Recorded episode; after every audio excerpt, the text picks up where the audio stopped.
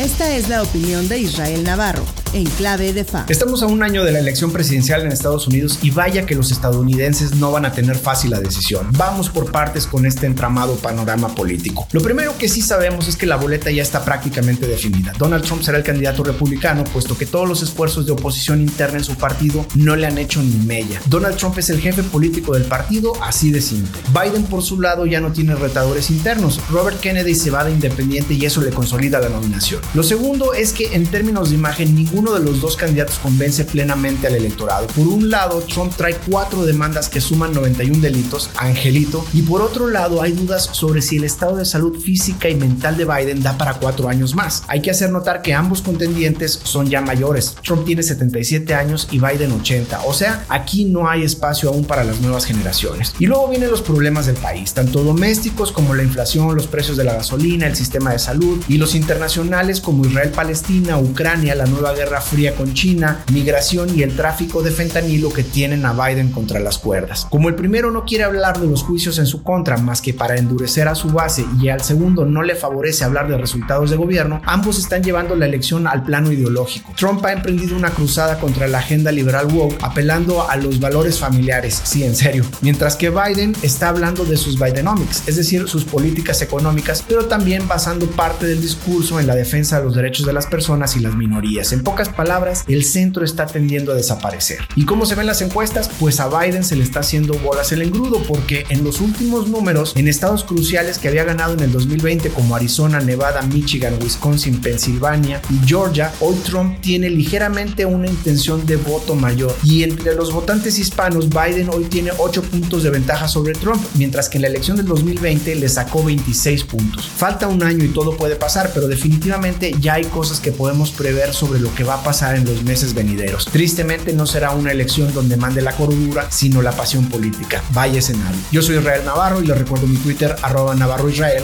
Nos escuchamos a la próxima.